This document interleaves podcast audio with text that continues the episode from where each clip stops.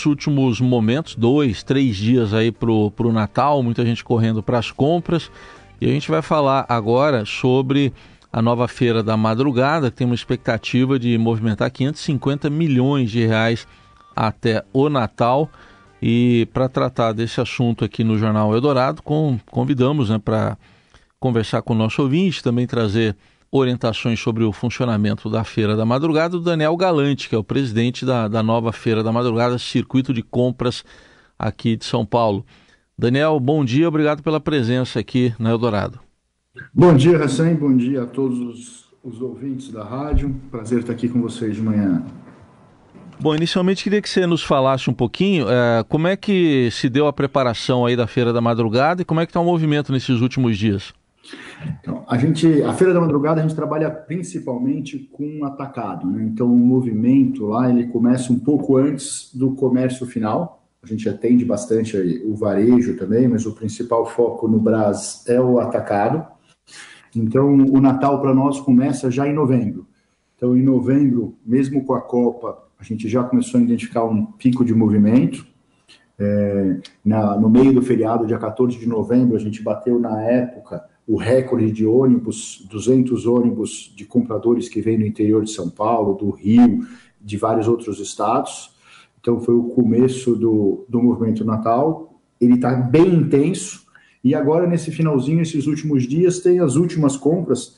Até a gente estava vendo o comércio todo tem um crescimento esse ano nas vendas, maior do que era a expectativa. E com isso, muitos lojistas que já tinham feito compra em novembro estão voltando para reabastecer seus, seus pontos comerciais. Então, está bem aquecido o movimento. A gente está tendo mais de mil ônibus. Teve dia com pico de mais de 300 ônibus em um dia.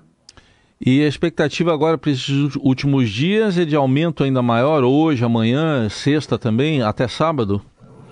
Hoje, amanhã e sexta a gente deve ter um bom movimento. Sábado já tende a ter menos movimento, porque como a gente atende principalmente o atacado, aí ele já não está mais em tempo de repor. Mas sempre tem o último dia de compras das pessoas que esqueceram alguma coisa, então ainda devemos ter um movimento forte aí do varejo. Sim. O que, que vocês percebem em relação ao ano anterior, que acho que a gente tinha aí a pandemia mais presente, não que ela tenha acabado, né, Daniel, definitivamente, mas como é que vocês comparam aí esse ano com o anterior? É assim, ó, ano passado o shopping não estava aberto esse, esse período, né? Ele estava em recém-abertura, então ah, verdade. não dá muita, muita comparação. Mas o que a gente tem percebido no comércio em geral é que aumentou muito o fluxo de compras, tem mais gente, mais pessoas fazendo compras do que a gente tinha no passado, mas muitas pessoas fazendo tickets menores. Então, eu, o que eu acho que aconteceu é que mais pessoas voltaram ao comércio, mais pessoas estão buscando os seus produtos. No ano passado, a gente tinha uma pessoa que vinha de uma região e fazia uma compra maior. Esse ano, a gente tem três, quatro pessoas vindo fazer compras, com compras um pouco menores. O volume final é maior, então acaba tendo mais venda, mas mais distribuída. E o que, que tem sido mais procurado aí, o que, que, de tudo que a Feira da Madrugada oferece, quais os maiores atrativos eh, nesse momento? O, o, ponto forte do Brasil inteiro é o vestuário. Então é o que mais se vende, são as roupas, né? Todo tipo de roupa, tricô, jeans, qualquer tipo de roupa, todo o portfólio, camisa. É, nós temos no shopping também, além disso, um portfólio com a parte de eletrônicos, tênis, óculos. É, o grande movimento, o foco lá é no vestuário, mas a gente tem percebido movimento em todos os pontos, todo o mix do shopping. E em relação aos lojistas, né, a gente está observando aqui a, toda essa organização que agora tem na, na feira da madrugada, né? É, o, o, os lojistas, é, ainda há espaço para abertura de novos empreendimentos ou está fechado é, o grupo que pode atuar na feira da madrugada, Daniel?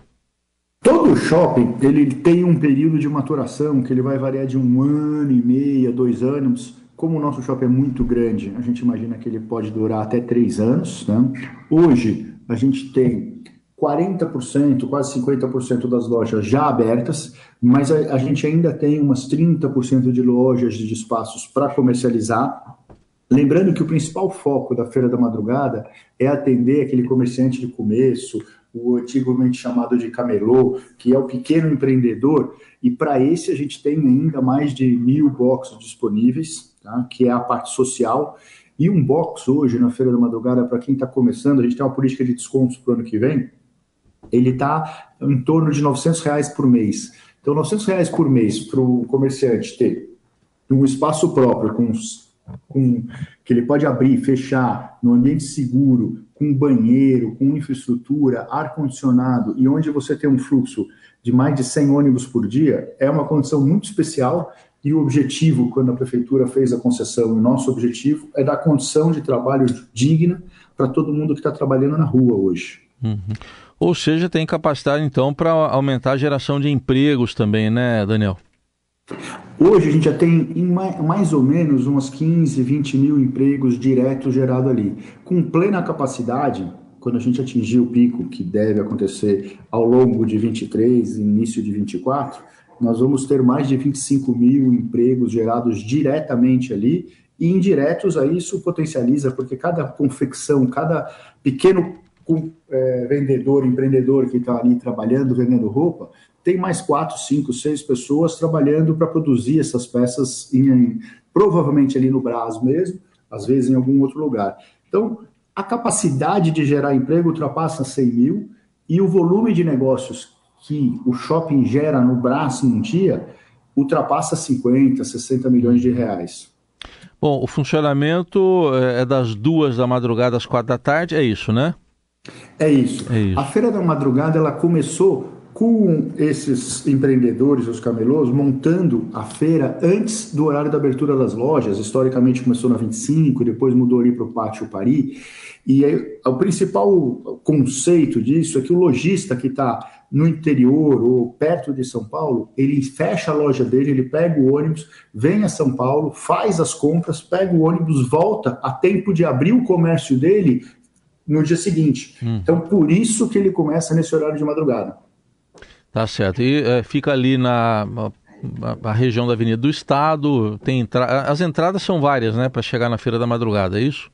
Tem entrada pela Avenida do Estado, pela São Caetano e pela Monsenhor. Certo. A, a entrada do estacionamento é pela São Caetano, a entrada dos ônibus pela Avenida do Estado e na Monsenhor a gente tem entrada somente para pedestre. E para finalizar desse horário todo aqui das duas às 16, é, para quem vai hoje, nessa última hora aí, nesses próximos dias, você indica algum horário melhor? Eu indico ainda de manhã, tá? o melhor horário é a, até umas 11 horas, 11 e meia, meio-dia, porque como muitos lojistas que abrem às duas da manhã, é, e a gente tem que pensar que muitos dos empreendedores, ele trabalha sozinho, ele é o, o comerciante, ele é o dono da loja, ele é o dono de tudo, quando ele abre às duas da manhã, quando chega muitos dele perto do meio-dia, começam a encerrar. Então, o melhor horário é até as 10, até 11 horas, 11 e meia, para você encontrar todo mundo aberto. Tá aí, ouvimos o Daniel Galante, presidente da nova Feira da Madrugada, Circuito de Compras SP, falando sobre é, os preparativos que a feira fez e como é que ela está agora fazendo as suas vendas desses últimos momentos ali para o Natal chegando. Obrigado, Daniel. Até uma próxima oportunidade. Muito obrigado pela oportunidade. Valeu.